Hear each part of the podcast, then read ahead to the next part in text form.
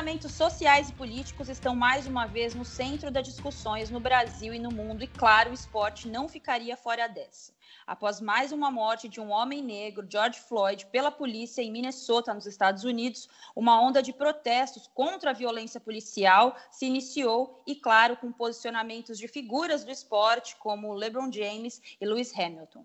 Aqui no Brasil, tem menos de um mês que perdemos o menino João Pedro, garoto de 14 anos, morto dentro de casa no Morro do Salgueiro, em São Gonçalo é impossível não traçar um paralelo entre as histórias e os questionamentos em relação ao silêncio e posicionamento também dos nossos atletas.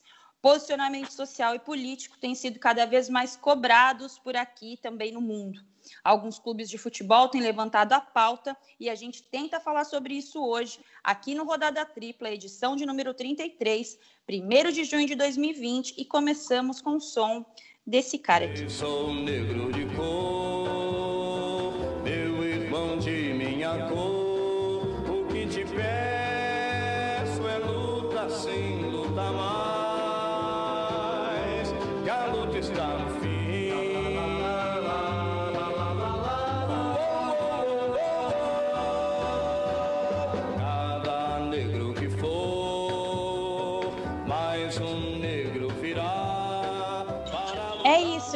Gente, é, a gente tem tentado ilustrar da melhor forma, se é que a gente pode falar sobre a melhor forma, é, tudo que tem acontecido. É, hoje nós temos um convidado especial, Amanda Kestelman, conosco. Thales Ramos, esse homem maravilhoso, perfeito, nunca errou.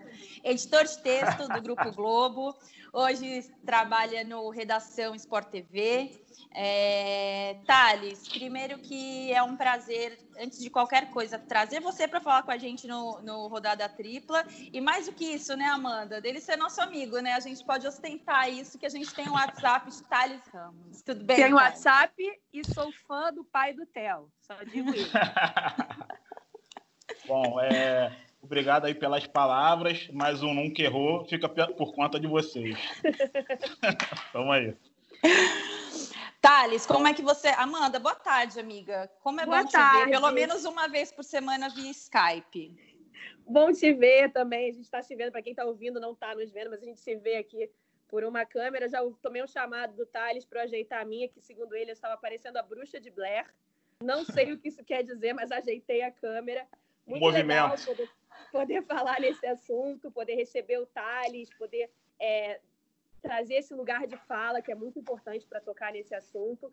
E eu lembro que algumas semanas atrás, acho que no, no, mês passado, aqui no Rodada Tripla, a gente pincelou um pouco esse assunto aqui, trazendo para o esporte, sobre a questão de posicionamento, de representação dos atletas para se falar de questões sociais, que era uma coisa que incomodava, me incomoda ainda em alguns aspectos. E é muito bom poder ouvir você falando sobre isso também, Thales. Tamo junto. Ô, Thales, como é que você tem acompanhado toda essa cobertura midiática de um tema que semana sim, semana também a gente a gente está falando sobre isso, né? Eu acho que no último ano a gente conseguiu é pouco ainda, mas a gente conseguiu é, vozes que incorporam um pouco esse debate. Eu acho que a gente viu alguns exemplos disso do último mês da consciência negra no ano passado. É, claro que não é nada, a gente viu algumas retratações recentes aí de revistas como a Sports Illustrated, que não tem um jornalista negro para cobrir o que está acontecendo agora é, nos Estados Unidos. A gente fala também da, do nosso grupo de mídia, né, do grupo que a gente trabalha. É, a gente vai ouvir mais para frente o Lenin Franco, que é o diretor de marketing do Bahia, falando que o Bahia fez uma própria reflexão como eles não tinham dirigentes negros, é, e a gente está vendo aí uma onda de manifestações que a gente tem que tomar muito cuidado com os termos que a gente usa, né, Thales? A impressão que eu tenho é que nós não estamos preparados para uma quebra de narrativa. O que, que você tem observado aí para a gente começar os trabalhos? É, eu acho, no que diz respeito a essa sua última pergunta, aliás, dessa sua última questão, da gente não estar tá preparado, é, eu concordo contigo porque a gente está em 2020 e você vê que ainda tem, a gente ainda está discutindo é, se tem racismo, se tem racismo. Então você vê que existe um déficit, um déficit, né, é, educacional, na verdade, muito grande. E a cobertura ela fica sempre aquém, por quê? Porque é, falta pluralidade é, nas redações, falta pluralidade é, no olhar das pessoas, entendeu? Então, no, quando a gente pensa nos termos que são usados, quando a gente pensa nas abordagens que são feitas, a impressão que me dá é que falta alguém que chegou e falou: opa, tipo na reunião ali da redação, né? Ou na hora que pega um VT para ir ao ar, ó, cara, isso daqui não é bem assim. Então, eu acho que existe assim, é, na verdade, assim, um déficit educacional muito grande é, no Brasil sobre é, a questão racial. A gente cresceu num... A diferença que eu acho daqui para os Estados Unidos é que lá a impressão que eu tenho é que dificilmente um branco ele vai é, admitir, aliás, ele vai te falar, ele vai negar que exista racismo, entendeu? E aqui a gente cresceu, não vou dizer que a gente cresceu acreditando, né? Mas tenta, a gente cresceu num, durante muito tempo, foi, foi é, imposta uma narrativa, falando de narrativa, que a gente vivia numa democracia racial, entendeu? Então, quando a gente fala que a gente está num processo de desconstrução nessa questão racial, assim como a gente está se forçando também a fazer um processo é, de desconstrução na questão do feminismo, né, do machismo, melhor dizendo, a gente, a gente tem, a gente encontra dentro da gente que a gente tem poucos elementos para lidar com isso. Então, assim, na questão da cobertura, eu acho que a gente tem muita coisa para correr atrás ainda. É isso, Amanda. Para a gente começar no nosso tema, já vou soltar aqui Camilo Pinheiro Machado, uhum. nosso correspondente, tá, está nos Estados Unidos, é, toca também os podcasts com NBA sobre basquete, e ele deu uma contribuição para a gente já avançar no tema em relação ao posicionamento dos atletas, porque eu vi primeiro Lewis Hamilton nas redes sociais, isso também é uma coisa recente, a gente falou sobre o Hamilton em uma das edições do Rodada, né, Amanda, sobre Sim. essa desconstrução recente dele, mas extremamente necessária. E LeBron James, que não é nenhuma novidade desde sempre, um cara que está ali se posicionando, é, fazendo leituras bem interessantes sobre o contexto da violência racial, questão de gênero, enfim, um homem perfeito, praticamente, brincadeira. Vamos ouvir aqui Camilo Pinheiro Machado, a contribuição dele para o nosso Rodada Tripla. Olá pessoal do Rodada Tripla, o bicho está pegando aqui nos Estados Unidos. É, as principais cidades do país estão em chamas, literalmente com os protestos depois do assassinato brutal do George Floyd em Minneapolis, assassinado brutalmente por um policial branco. E claro que o esporte não pode ficar de fora disso. O esporte não é um universo paralelo, um universo, uma bolha em que é, esses problemas perversos e traiçoeiros da sociedade civil é, não têm impacto. Tem sim grandes jogadores, grandes atletas americanos se manifestaram através das redes sociais, como LeBron James Steph Curry, e alguns outros é, botaram a cara na rua e participaram de manifestações. E aí eu destaco dois atletas, na verdade, um atleta e um ex-atleta. Primeiro, Jalen Brown, ala do Boston Celtics, muito bom jogador, tem tudo para se tornar uma estrela ainda é, na NBA. Ele viajou 15 horas de carro de Boston, em Massachusetts, até Atlanta, na Geórgia. Aliás, eu estou na Geórgia, a poucas horas de Atlanta. E ele viajou porque é a cidade natal dele, porque ele queria participar das passeatas na cidade natal dele. Ele liderou uma passeata pacífica com um megafone gritando: Nós não podemos respirar, nós não podemos respirar. Ele continua em Atlanta participando dos, dos protestos diariamente. E outro grande exemplo é o Stephen Jackson, jogador que jogou por 15 temporadas na NBA, foi campeão pelo San Antonio Spurs e ele era amigo do George Floyd.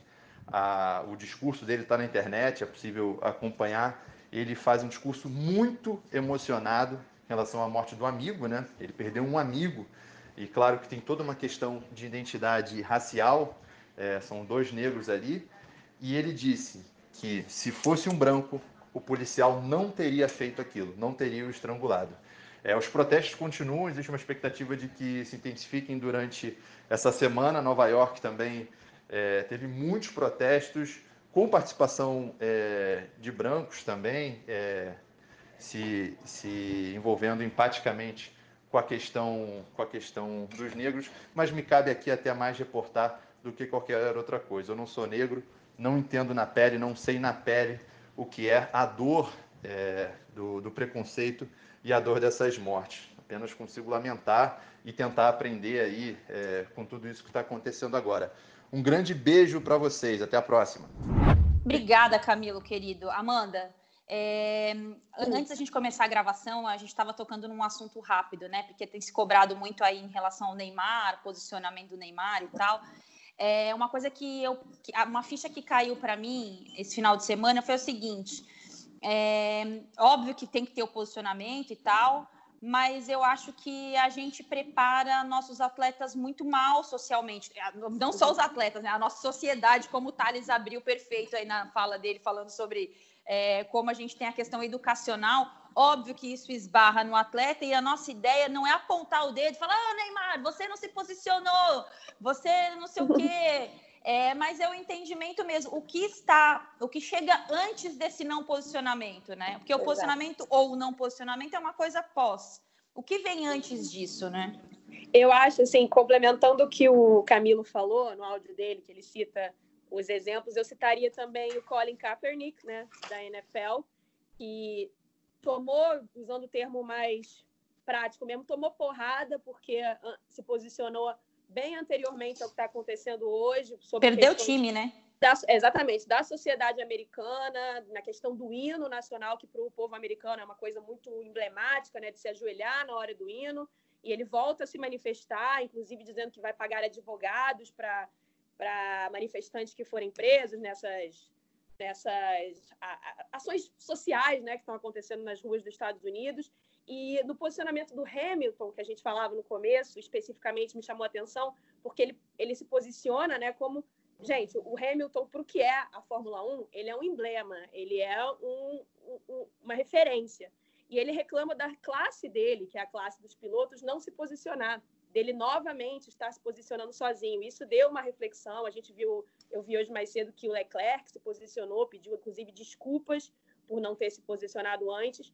E eu acho que o esporte nos Estados Unidos, eu acho que na, na época que o Brasil estava sobre o governo militar, houve alguns movimentos, como, por exemplo, a democracia corintiana e tudo mais, que ali no esporte fomentaram alguma coisa, mas foi muito pouco em relação ao que foi o, algumas, alguns movimentos, o Thales pode até é, complementar melhor do que eu isso, por todo lugar de fala, mas movimentos antirracistas no esporte americano são mais antigos, né? Você teve os Panteras Negras, você teve Muhammad Ali jogando sua medalha no Rio. Enfim, eu acho que o esporte americano ele está mais preparado, foi exatamente isso que a Ana tocou, para discutir essas questões com atraso, porque eu acho que o mundo inteiro está atrasado em relação a isso, mas muito mais do que a gente a gente viu que alguns atletas brasileiros, para citar agora de cabeça, Rodrigo, Richarlison, Vinícius Júnior, é, se posicionaram ontem. Mas, mas, uma coisa muito mais institucional do Exato. que de credibilidade, né? E se posicionaram ontem depois do que aconteceu no movimento nos Estados Unidos. O menino João Pedro, como você lembrou, Ana, ele morreu tem quase três semanas, se eu não me engano, duas ou três semanas aqui no Rio. Então, é, eu, eu, sinto que nos Estados Unidos eles, o atleta americano está um, um pouco mais preparado, principalmente o atleta negro americano, para entrar nesse assunto do que o brasileiro. O que você acha, Thales? Não, também acho. É, isso daí que você falou sobre que, é, na verdade, eles, eles se manifestaram né, a reboque do que está acontecendo nos Estados Unidos, eu acho que é bem, bem emblemático, porque a gente vive numa situação aqui no Brasil que isso que aconteceu com João Pedro é uma coisa banal. É uma coisa banal infelizmente. Isso que é o mais triste. E aí a gente pensa que se é uma coisa assim meio meio bem duro que eu vou falar agora, mas ela é óbvia, que é o seguinte: aqui se o cara for se manifestar, e eu acho que eles devam se manifestar assim, vai ser toda hora. porque acontece bastante, entendeu? Mas isso não impede que ele se, se ele, que ele se posicione. Analisando o voltando na questão do contexto, é muito difícil o cara se enxergar como como um ativo dessa dessa luta, sabe? racial e tal, porque racismo a gente, a gente tem, que, tem, tem que pensar muito racismo economicamente falando. O que, que acontece? A gente tem essa referência do Colin lá nos Estados Unidos, o que aconteceu com ele quando ele se manifestou. Uhum. Na NBA, eu acho que isso não vem acontecendo porque existe uma, uma certa unidade dos caras, entendeu? o LeBron se manifestou, outros caras também. Então, como é que você vai fazer? Tu vai meter a faca em todo mundo? Todo jogador da NBA que se manifestar, tu vai tirar do time? Vai sofrer alguma sanção? Eu acho que o, o, esse, os jogadores brasileiros, a maioria deles, é, desde muito jovens, eles já têm contratos a cumprir com grandes marcas e tal. E essas marcas, eu acho que não é interessante para elas ter o, o, cara chato, sabe? que fale toda hora, que se posicione a todo momento. E eu acho que eles sentem um pouco isso. Tem uma outra questão também, é, nessa questão racial, que eu acho, que é o seguinte: é, tem uma, uma frase do livro do Mário Filho, O Negro do Futebol Brasileiro, que é. Não vou lembrar o nome do jogador agora, mas acho que é um jogador do Fluminense. Que ele diz assim: como se depois que ele tivesse ganho dinheiro, ele deixou de ser negro. Então, eu acho que às vezes o cara ele chega num determinado, determinado nível social aqui no Brasil, que não é que ele esqueça de ser negro, mas às vezes também ele já passou por tanta coisa que às vezes ele não ele não, ele não, ele não quer mais falar sobre isso, ou então ele não quer vivenciar uma coisa, entendeu? Ele não quer vivenciar uma coisa que ele já já passou por isso desde que ele é. nasceu. No entanto, a gente pode pensar que alguns caras eles se manifestam em outras situações também, né? Por exemplo, quando tem, teve o incêndio da, cap, da catedral lá de Notre, Notre Dame, vários deles mudaram o avatar e tal. Então também tem esse outro lado, né? E essa questão para eles, eles, essa questão racial, essa questão violenta brasileira, que é muito presente aqui na nossa rotina, eu acho que fica aquém. Fica muito aquém do que, do que eles do que eles poderiam é, oferecer nessa questão de se posicionar, entendeu?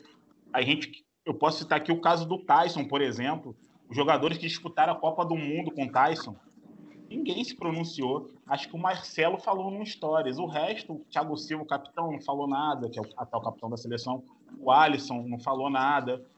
Quando você se pronuncia, isso também às vezes traz um capital positivo para você. Claro, você agrega para sua marca, né? Olha Exatamente. lá, aquele cara se pronunciou isso. em relação a não sei o quê. E, e a gente tem que tomar cuidado na abordagem dessa questão do Floyd, porque eu acho que pode acontecer muito isso também. A gente vê gente é. que nunca se pronunciou sobre nada. Perfeito. E tá vendo, Exato. E tá vendo a coisa pegar fogo e tá botando a, a, a cara, capitalizando também em cima disso. Eu, isso que tem me chamado mais a atenção. Eu vi uma série de selos aí, antifascista, não sei o que, antifascista. Não adianta você postar seu selinho antifascista lá e curtir o post reacionário do coleguinha que fala que não é o preto, não é o branco, somos todos humanos, né, colegas? Vamos Parece é o selo da Funarte, né, gente? É, muito obrigada. Exatamente.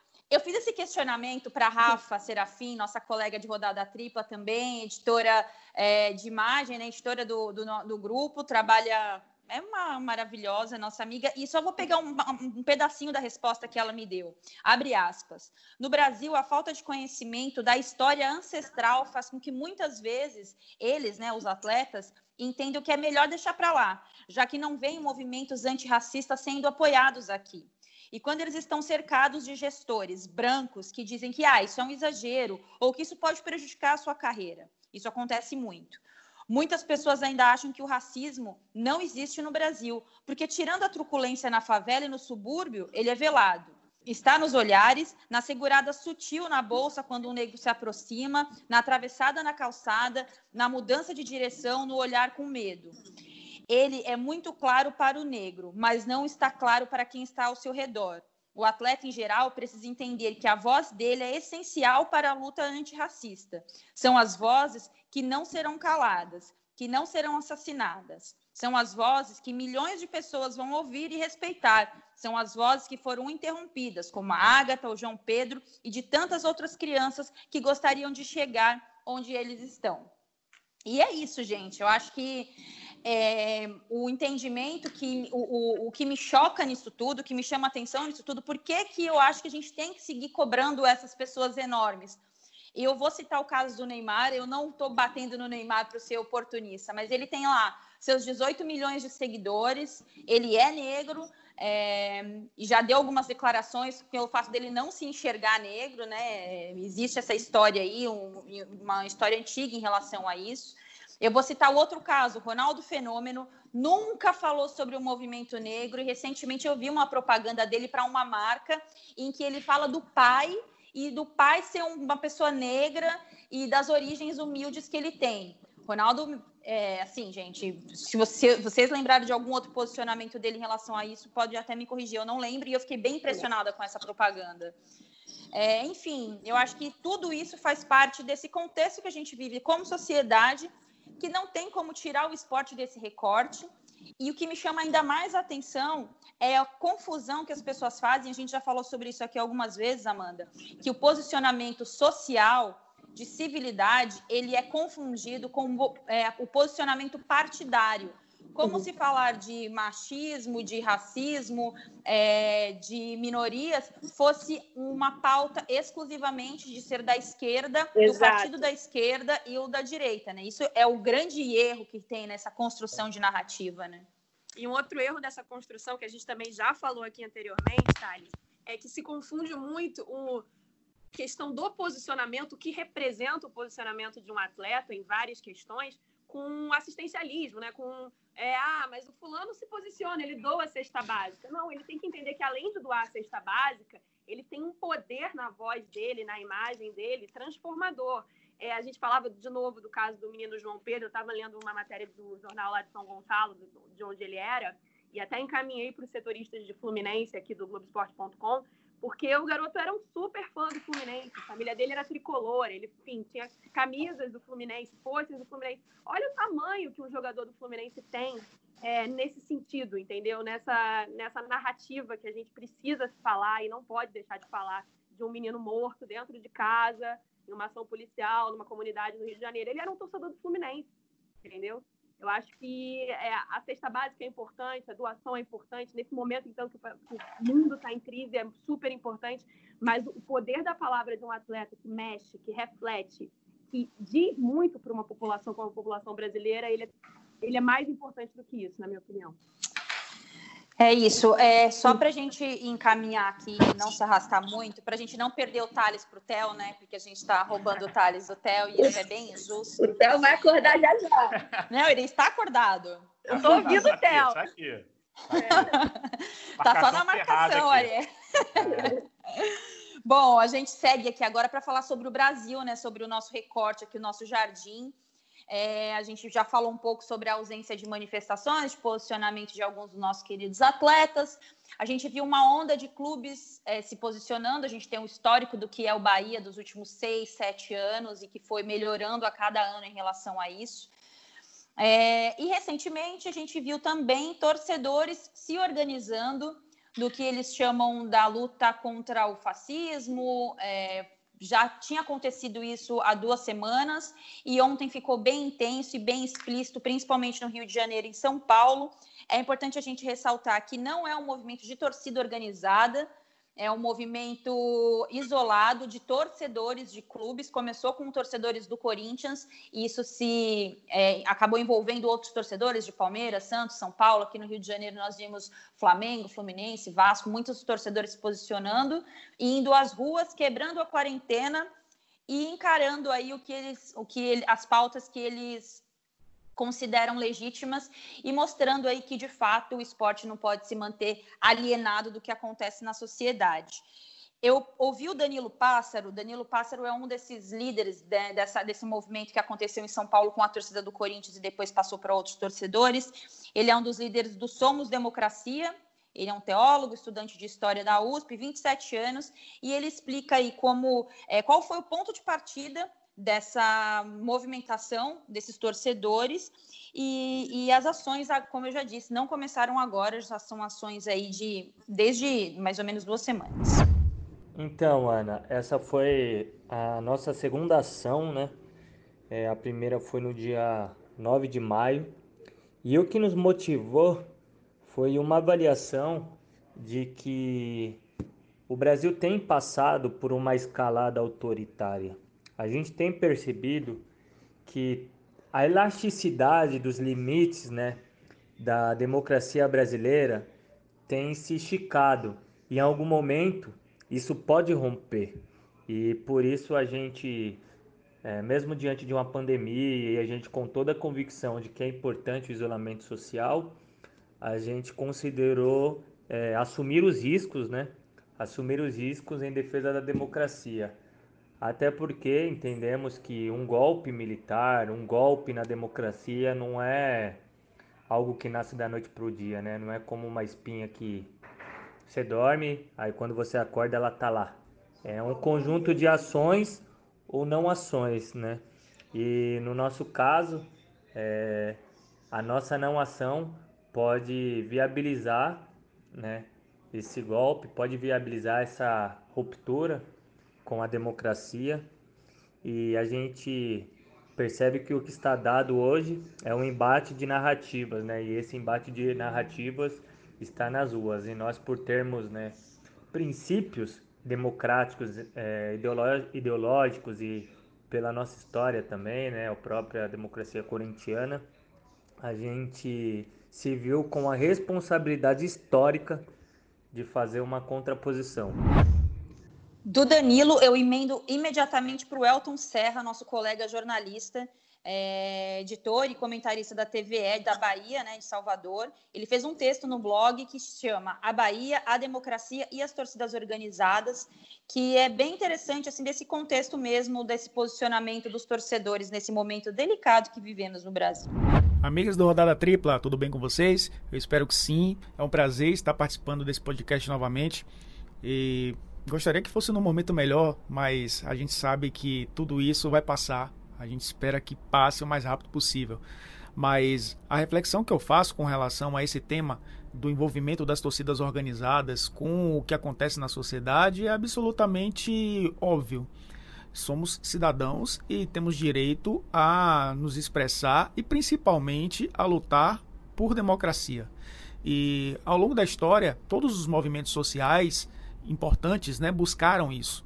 E eu até citei num texto que escrevi, a Conjuração Baiana, que foi um movimento que buscava igualdade racial, que buscava democracia no nosso país e que era formado por sapateiros, por alfaiates, por pessoas mais pobres da nossa sociedade, de classes inferiores da nossa sociedade, tão elitista já desde o século XVIII.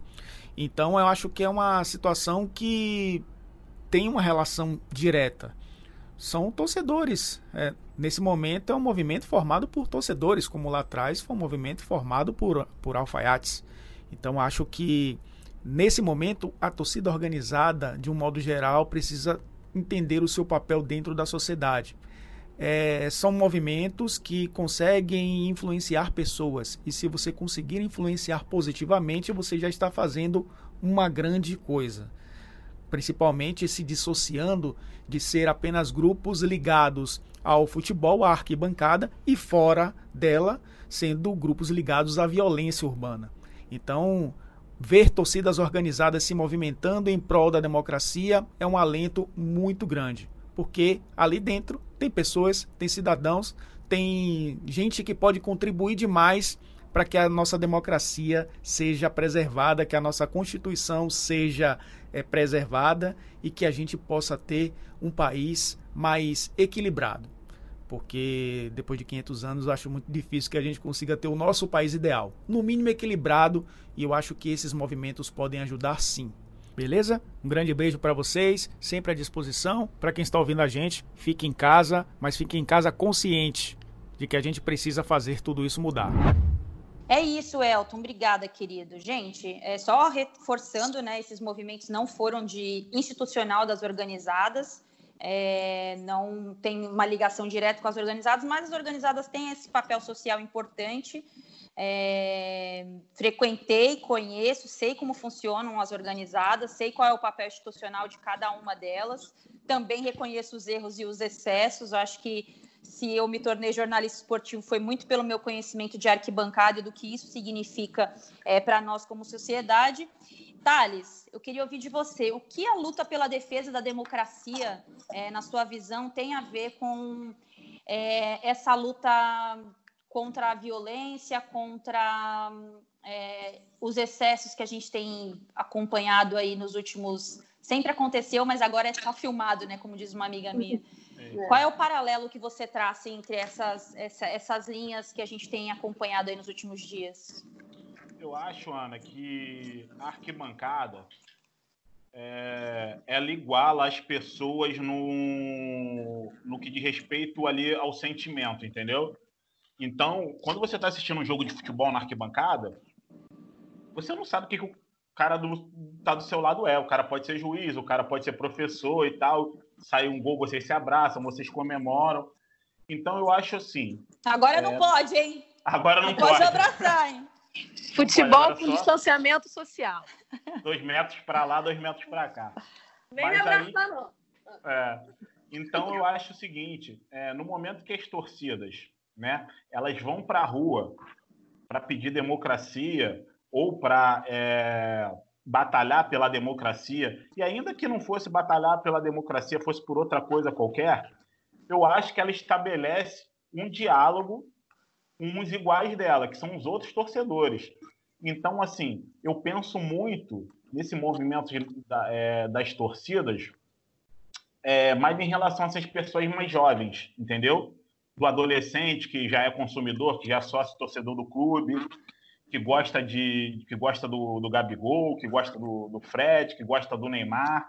Como é que isso aí é, movimenta a reflexão dele? Entendeu? Porque é uma ligação direta do futebol. São pessoas que estão ali, que eu acho que ele vai ter uma certa empatia, que são torcedores como ele, e estão fazendo uma coisa que ele não está muito acostumado a ver. É.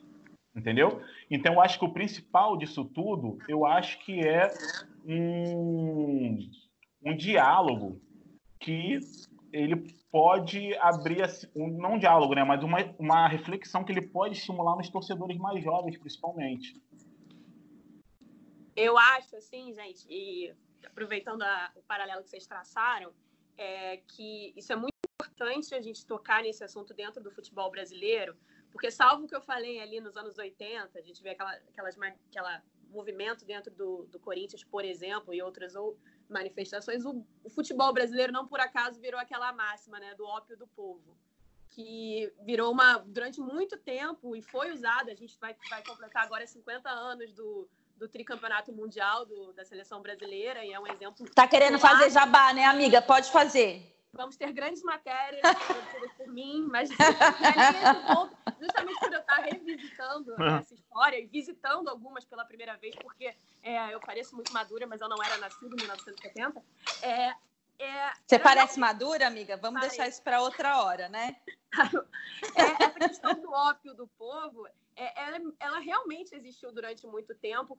O governo militar nos anos 70 se fez em cima de fez muito em cima do que foi a conquista é, de Pelé, Rivelino, Gerson, enfim, daquela conquista daquela seleção maravilhosa para criar um ufanismo num país que estava vivendo sob um regime extremamente autoritário e, e torturador e conseguiu e, e, sucedeu bem nesse sentido usando o futebol como uma bandeira da, do patriota, do ame ou deixe. Então, você poder ver anos depois, quase 50 anos depois, o, o, futebol modificando dessa forma, ainda que de forma embrionária, isso que a gente viu esse fim de semana é embrionário ainda, é, é de certa forma um alento se a gente visitar a nossa história como esporte brasileiro, como futebol brasileiro foi usado politicamente no passado.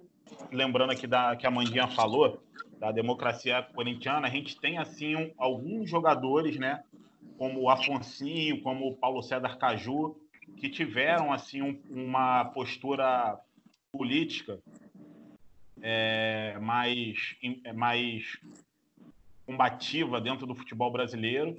E eles foram vistos muito tempo como rebeldes, como pessoas difíceis e tal.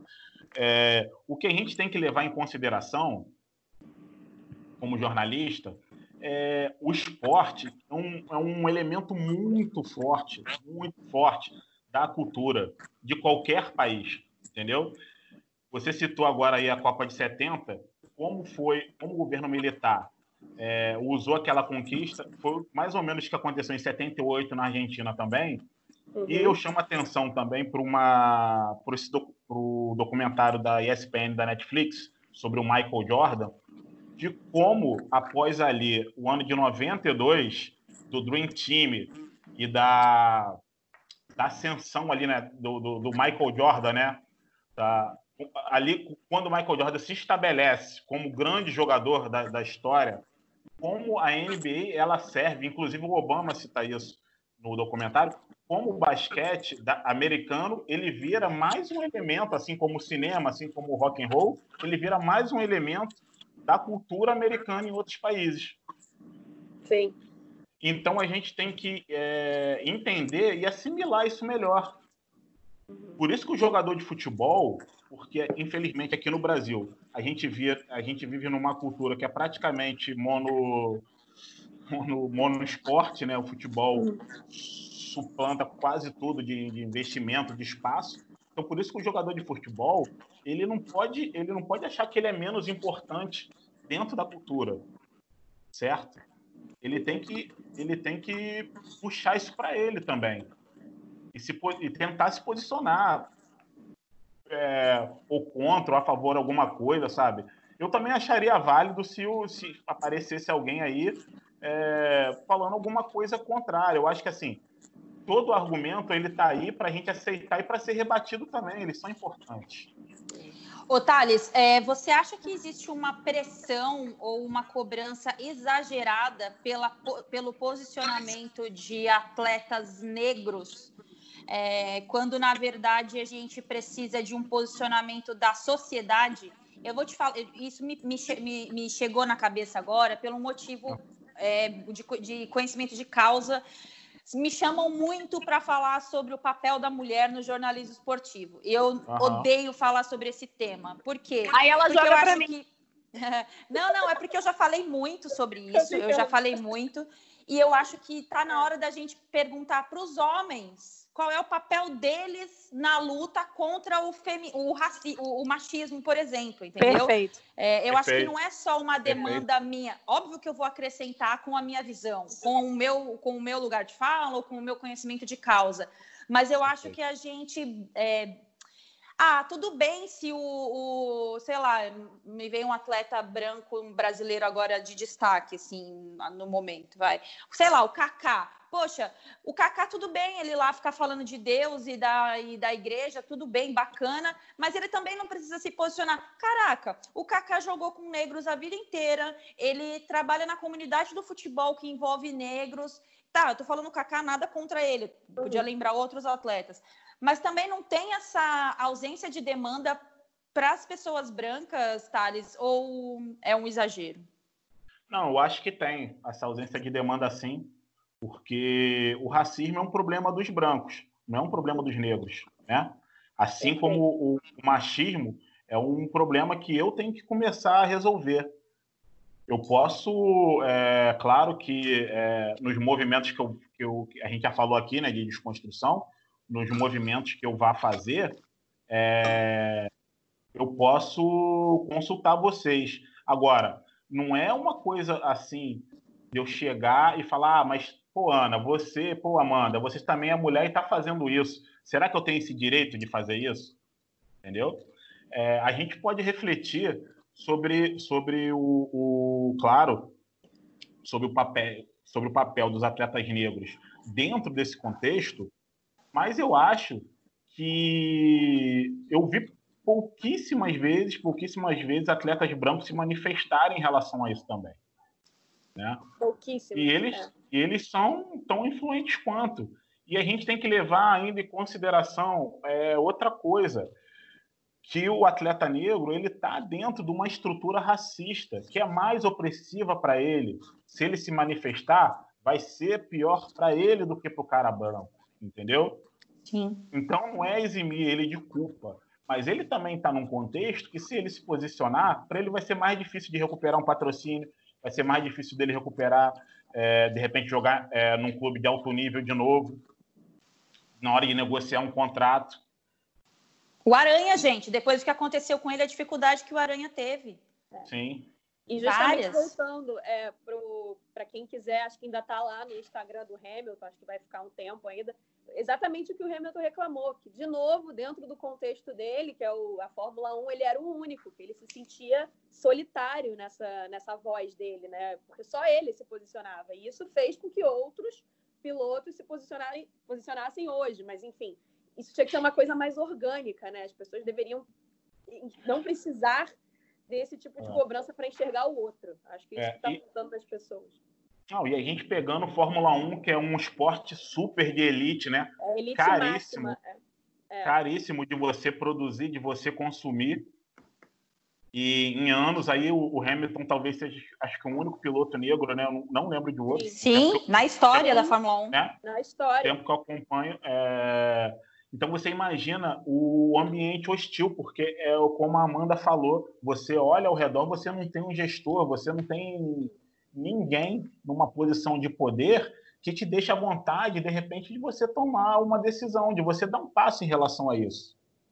É isso. Entendeu? Bom, gente, para a gente caminhar para o nosso último bloco para falar do papel dos clubes de futebol, né? Claro que tem várias instituições de futebol, de, de esportes no Brasil, clubes de atletismo, é, times de vôlei, inclusive posicionamento da galera do vôlei nos últimos anos, era melhor nem ter acontecido. Brincadeira.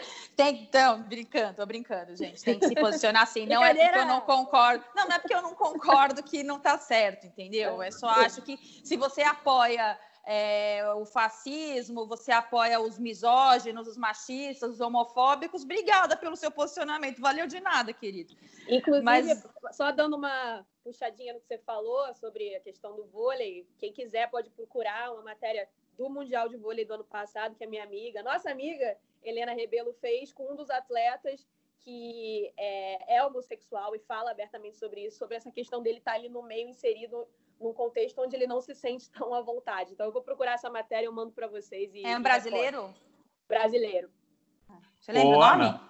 Não vou lembrar agora, não vou lembrar. Eu vou pedir para Helena mandar, mas era justamente sobre isso. A gente falava do Hamilton olhando em volta e não se enxergando, né? E não enxergando ninguém com ele. Era basicamente esse questionamento que se fazia nessa matéria. Não, pior no caso do vôlei é que os caras não se assumem, né? O que é, fica pior ainda. Né? É, pode, pode falar, Thales. Não, eu acho que é o que eu falei antes também. É, embora a gente possa não concordar, mas eu acho que esses argumentos eles têm que ser expostos justamente para eles serem rebatidos, entendeu? É. Sim, Vale para a gente rebater se for o caso. É. Claro, não, eu falo, eu, eu, falo isso brincando, mas é isso mesmo. Esses dias o Alexandre Paz teve um posicionamento também meio polêmico nas redes sociais. Estávamos lá para desconstruí-lo, né? Estou esperando um posicionamento de Neymar, farei questão de comentar nas redes sociais dele se ele se posicionar agora. Seguindo Ana, posso aqui, fazer, um, posso fazer pode... uma correção? Pode. É, é, porque eu citei a frase lá, citei muito mal a frase do livro do Mário Filho, e aí eu procurei aqui e fui, que é uma frase do Robson, que foi um atacante do Fluminense dos anos 50, e a frase que ele diz é: Eu já fui preto, sei o que é isso. Ah! Nossa! Então, é, é, essa, é essa associação que tem. Na, aqui, na verdade, ele fez uma associação bem aberta, mas eu acho que existe uma associação implícita do, de você associar, de você ascender socialmente e, e o racismo. De e é. deixar não e você deixar não deixar de ser negro mas assim de você não sofrer mais com racismo né o que não é verdade é, porque mesmo você eu por exemplo eu moro num, num, num bairro elitizado aqui eu moro em Niterói que é a região metropolitana do Rio e, e eu não me sinto seguro em relação à abordagem policial, por exemplo, porque já aconteceu coisas comigo nesse bairro que não aconteceria com um cara branco, por exemplo, só para ficar num, num caso. Então, o jogador de futebol, a gente percebe que, por exemplo, quando ele vai lá para é, jogar em determinados lugares da Europa, falando de jogador de ponta, ele sofre com racismo. O cara é milionário, tá cheio do dinheiro e tal, não tem essa. Assim como os filhos dele sofrem também, alguns, né, na escola e tal, é. escolas caras. E, e, só falando essa frase, né, quando eu, eu fui, né, do, do atacante do Fluminense, é, o Thales estava, no passado eu assisti uma, um ciclo de palestras do, do Diáspora, né, que é o coletivo negro aqui do pessoal da Globo, da Globosat, que o Thales faz parte, enfim, é um trabalho incrível. E uma colega nossa, repórter esportiva das melhores. Maior coleção de homem bonito da TV Globo por tem metro quadrado também, é esse coletivo aí, mas a gente não precisa falar sobre isso agora. Vamos falar depois, né? Enfim, é uma colega nossa, repórter esportiva das melhores, negra, citou um negócio que me marcou, me chamou a atenção e tem muito a ver com essa frase que você citou do livro do Mário Filho, Thales, que ela inúmeras vezes foi à casa de jogadores fazer matérias, né? E de muitos jogadores negros, e que sempre chamou atenção que ela não lembra de uma vez que ela foi na casa um jogador negro e a mulher era negra. É, é como se, enfim, a, a, ascensão social também levasse essa, esse olhar diferente né, para o é. jogador para o seu entorno mesmo, para sua origem. Eu acho que isso acontece muito, mesmo que inconscientemente, como diz a minha mãe. É, eu acho que aí tem dois problemas também, porque é o seguinte: o cara vai ganhando dinheiro, ele vai convivendo com pessoas que têm mais dinheiro. Claro. E se, é. e se, o, e se, e se o homem negro ele já está economicamente inferior, né? Por essa questão do racismo, você imagina a mulher negra, né? Então ele Sim. convive também pouco com mulheres negras, dependendo da onde ele começa a frequentar. E tem uma questão e tem uma questão também social que é a imposição do padrão de beleza, né? Sim. Você ah. cresce acreditando que o bonito é a loira do olho verde, etc. E, e assim, essa desconstrução também é algo que é recente, que a gente precisa reforçar o tempo inteiro, porque é, eles também, quando têm essa ascensão, pela falta da cultura, do conhecimento, da educação, a associação que eles fazem é exatamente essa, né? É, o padrão de beleza, cada um se relaciona com quem quiser, tá, gente? Não estou falando que tem que ser é. negro, tem que se relacionar Mas com negro, banco, não é isso. Né? É. Mas é a questão da associação da beleza, né? O que é bonito para algumas pessoas. Enfim, para a gente não se arrastar muito e entrar no... em outros assuntos. Quando o papo é bom, a gente nem vê o é... tempo. Não, assim, gente, eu já abri mão de tempo do rodada tripla. Quem está editando? Bruno vai editar o nosso rodada tripla. Sinto muito, o programa Você que lute. 40 minutos. Você que lute aí com a edição. Bruno Mesquita? É ele mesmo. É, é. é para a gente falar dos clubes, Fui atrás do Bahia, obviamente, é, clichê, eu sei, mas eu acho que a gente tem que reforçar essas ações afirmativas que vêm dos clubes de futebol no Brasil. O Bahia é um clube que realmente acredita no que propõe para discutir como como clube de futebol. Ele não vai ali e faz a notinha bonitinha para ficar bem com a torcida, como a maioria dos clubes fazem. Ele realmente acredita e a maior prova disso é o processo interno que vive o Bahia, como os dirigentes do clube se, se entenderam em relação a isso nos últimos anos. E o nosso convidado é o Lenin Franco, gerente de marketing do Bahia. É, ele fala sobre o impacto das ações afirmativas do clube nas massas, né, nos torcedores. Clube de futebol, mais especificamente no Brasil, ele tem uma força muito grande, porque ele é representação da própria sociedade.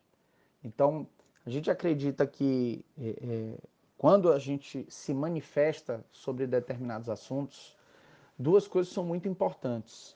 Uma é o fato de um clube ser um canhão de comunicação, a gente faz, a gente faz com que a voz de determinados grupos sociais que são menos privilegiados reverberem com muito mais força. Então, essa é a primeira grande importância do clube se manifestar.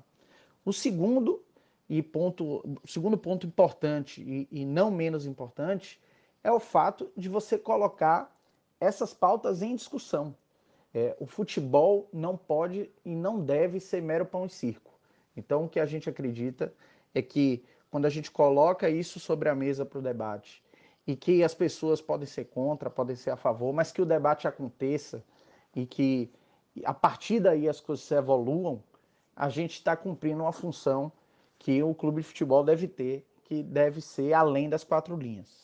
O, Lenin continua, ele fala sobre a evolução do Bahia nos últimos anos em relação a essas pautas sociais, e ele me contou uma coisa que eu não conhecia, que eu não sabia, na verdade, é, que existe um núcleo de ações afirmativas dentro do Bahia, e isso foi fundamental para essa construção de posicionamento do Bahia como, como é, com essa marca importante no futebol brasileiro. O Bahia já vem há alguns anos, né, é, pontualmente fazendo algumas é, manifestações sociais.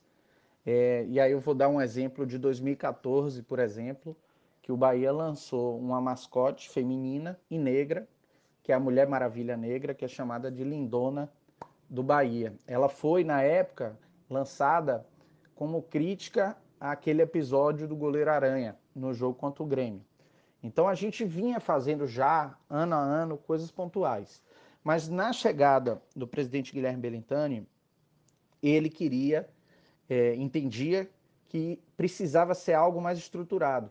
Então, ele demandou a criação de um núcleo de ações afirmativas. Esse núcleo é formado por pessoas de dentro do clube e pessoas de fora do clube que participam desses movimentos sociais.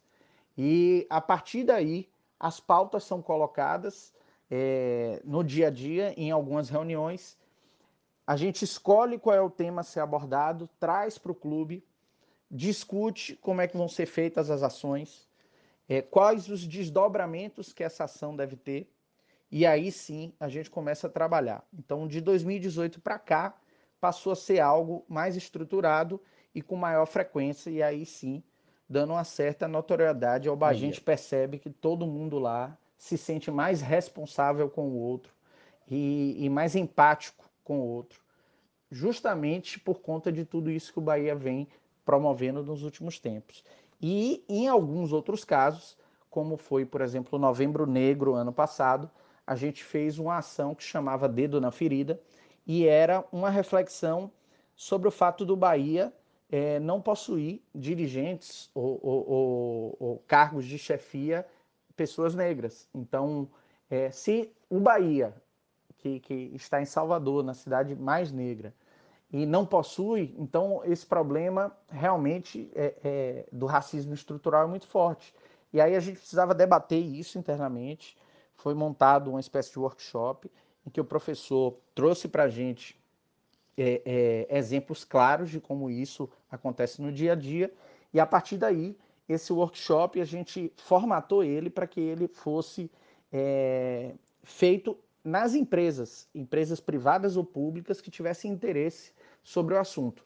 Então a gente criou um hot site em que as empresas se cadastravam e a partir desse momento o Bahia levava esse curso, esse workshop para elas, para poder também esclarecer eh, todo esse processo de racismo estrutural. Então eu acho que é, é uma coisa que tem acontecido dentro do clube é que as coisas é, passam a ser de maneira muito natural agradecendo o assessor do Bahia, o Bruno Queiroz. É, ele conseguiu aí para a gente esses áudios do, do Lenin Franco, que é diretor de marketing do Bahia, que ele explica aí um pouco sobre essas ações afirmativas do Bahia. É, como vocês têm enxergado essa essa onda mesmo aí que o Bahia começou e ele acredita. O que me chama a atenção é que o Bahia acredita, não é algo institucional só para agradar seguidor de rede social, né? Eu acho que o Bahia, voltando ao que eu tinha falado aqui, o Bahia ele, ele, ele é um clube que ele se entende, né? Parte importante da cultura. Entendeu? Então, dentro desse papel que, que, ele, que ele julga que é importante, culturalmente falando, ele está tentando estimular um pensamento, imprimir uma reflexão e dar representatividade. Trabalhar isso. Porque ele. Porque é, que é o que a gente precisa, que é o que a gente está aqui cobrando sempre. Então, quer dizer, eles têm um núcleo de um núcleo de ações afirmativas e a gente, claro que a gente, se a gente for pensar que qualquer ato né, nosso é político, lógico, socialmente falando, mas a gente tem que começar, é, uma coisa que você falou lá no início do, do podcast, a entender que essas questões não são partidárias. É, o racismo, é, inclusão da mulher, Né? Tem uma frase que eu gosto muito da, da, da Sueli Carneiro, grande Sueli Carneiro, escritora, digo para vocês, que ela fala que eu não sou nem de esquerda nem de direita, eu sou, eu sou preto. Então, assim, é o que a gente tem que é o que a gente tem que abraçar a questão da, da, das minorias. E o Bahia faz muito bem isso. Eu acho que o Bahia ele entende como poucos a função cultural que uma instituição esportiva tem e o papel dela. Eu acho que nesse momento a gente podia enaltecer mais o Bahia também. Sim. E eu acho que vem muito dessa cultura do futebol, onde é, se pode tudo. Assim, gente, está falando de uma modalidade no Brasil onde durante muito tempo foi aceito canto homofóbico, canto machista, onde se demorou para se coibir de uma forma mais enfática o racismo nas arquibancadas. Então, acho que o clube está inserido nesse contexto, não deveria estar, deveria olhar de outra forma. O Lenin cita no, no, no primeiro áudio dele, que eu achei bem pertinente o termo, é, não pode ser só o pão e circo, e a gente vive um momento onde o futebol, é, no meio de uma pandemia, estão doidos para voltar ao pão e circo da, da sociedade, porque para muita gente é sim, só ah, bota ali o futebol o pessoal assistir para distrair. Não, futebol é mais que isso, futebol é cultural, futebol é, representa a nossa sociedade. E eu, eu acho que os clubes eles não conseguem se inserir nisso porque eles estão muito presos à cultura é, anterior ao que o Bahia está fazendo e muito e eu acho que rola ainda por cima, que eu acho que é, é, é, mais grave ainda, um receio de como a comunidade de futebol enxerga a, a si mesmo, como eles vão ser enxergados por se posicionar. Eu lembro. Eu fiz um jogo do Bahia no começo da temporada é, e eles foram eliminados na Copa do Brasil, assim, primeira, segunda fase da Copa do Brasil. E aí eu fui nas redes sociais do Bahia para olhar. E aí, cara, né? Rede social é esse lixo que a gente vive atualmente mas era uma série de comentários. Vai lá, se posiciona agora. Ah, na hora de fazer é, manifestaçãozinha, não sei o que. Cara, as pessoas elas estão completamente malucas. Ao invés delas entenderem o recorte social importante que existe no posicionamento de um clube, da ousadia, eu chamo de ousadia porque a gente não, não tem esse histórico aqui no Brasil, elas foram a detonar o clube que estava com a dor da eliminação de um campeonato e eles foram lá atacar esse tipo, o, o, as posturas que não tem absolutamente nada a ver, né? Isso mostra muito sobre a nossa, para não chamar burrice, vou falar eufemismo, a nossa ausência de educação, né? muito educado da sua parte. É. Gente, queria agradecer, Thales. Você tem aí obrigado, obrigado. a sua liberdade para falar o que você quiser. Espero que você tenha gostado. Eu fiquei muito feliz com a sua participação além de você ser um amigo querido, que eu me aproximei muito agora nessa época de quarentena. Fica, a gente fica ali naquela resenha é, fazendo faxina, cuidando de casa. Trocando é, receitas. Sim, eu acho que isso foi uma coisa boa, porque eu consegui me aproximar de pessoas que realmente ressignificam a minha vida aqui no Rio de Janeiro e o entendimento que eu estou num lugar de privilégios, mas eu tenho que usar o meu privilégio é, e o meu espaço para dar espaços ao que realmente importa. Então, obrigada, viu? Obrigado. Ai, posso continuar só elogiando o Thay? Claro. Só para pegar a carona? Para de interromper claro, as claro. pessoas, Amanda. Para, Pode para, falar à vontade. Para falar, é muito legal o que você falou, Ana, e eu queria também agradecer, Thales, por participar com a gente. É, ao contrário da Ana, é, você já faz parte da. da ah, minha... e tá ostentando. Ah, e daí? E daí? São anos de amigo oculto, amiga Ana. Anos de amigo e, oculto. E eu sinto muito, muito, sinto muito feliz de poder ter você aqui, trazendo um pouco para mim, porque eu acho que você é uma das pessoas que acompanhou um processo de desconstrução meu. Você me conheceu há muitos anos atrás, eu mudei muito, e graças a Deus eu mudei muito, porque eu espero continuar mudando, porque a gente tem que sempre evoluir. E você conheceu uma Amanda que a gente não precisa falar muito aqui, né? Vamos deixar para lá, mas claro, claro. ajudou muito. Você ainda ajuda muito. Eu lembrava com a Ana antes da gente gravar esses dias. O, não tem nem duas semanas que eu falei um negócio num grupo de WhatsApp e você me deu um toque. Não, esse termo não, esse termo você não pode usar. E eu espero que você continue me dando toques e eu vou levar isso adiante para quem eu puder, porque pessoas como você somam na nossa vida. É isso. Ah, obrigado. Obrigado, obrigado, obrigado. É, não, eu queria falar o seguinte: o processo de desconstrução é muito doloroso. A gente olhar para trás e perceber que foi machista, que a gente foi injusto, e a gente não foi tão legal com a nossa irmã, que a gente não foi tão legal com a nossa ex-namorada ou com a mulher que a gente está hoje. E com um amigo negro, com uma amiga negra, entendeu? Com um funcionário que trabalhou na nossa casa. Mas, assim, a gente tem que ser agente de mudança. Então, a, reflexão que eu deixo, o que eu tenho sempre falado nesse momento turbulento que a gente está vivendo, é que eu não estou tão preocupado com as pessoas que pensam diferente de mim. O que eu estou mais preocupado é com as pessoas que têm um pensamento, uma visão de mundo parecida com a minha, que eu quero saber o que, que elas vão fazer daqui para frente, porque até agora foi pouco. Eu acho que a gente se envolveu muito pouco nos problemas da nossa comunidade, eu acho que a gente se envolveu muito pouco é, nas, questões da, nas questões raciais que nos rodeiam, nas questões de pobreza, e agora a gente está numa num buraco que a gente não sabe como a gente sai. Perfeito. Então, o que eu acho, a, a, a, proposta que eu faço, a reflexão que eu deixo é essa. O que, que a gente está disposto de abrir mão de tempo ou de dinheiro para a gente tentar melhorar alguma coisa nesse cenário que a gente anda tão insatisfeito e a gente esbraveja tanto por aí. Obrigado, gente. Obrigada a você. Não, gente, eu tô aqui, eu nem quero, eu nem quero parar de gravar o rodada tripla, mas eu, não tem jeito, né? Tem é isso, gente. Hoje. É, é verdade. É isso, gente. Só para lembrar, né, essa frase que tem ficado famosa aí, que não basta ser contra o racismo, é preciso ser antirracista. E eu gostaria de acrescentar aí que a gente tem que deixar um pouquinho de lado as nossas diferenças. E eu tô até aceitando as pessoas que se isentaram da luta na, durante o processo de eleições e que agora estão aí todos revoltadinhos com o que está acontecendo no nosso país. Eu não esqueço de vocês, não, galera, mas eu tô aqui, dou a mão pra gente lutar junto. Bom, a gente termina a nossa rodada tripla hoje. Amanda, obrigada, amiga. Beijo é, grande. Até a semana que vem. Thales, valeu. Pra gente eu. finalizar, esse podcast tem a edição de Bruno Mesquita e Maurício Mota, a coordenação é de Rafael Barros e a gerência é de André Amaral.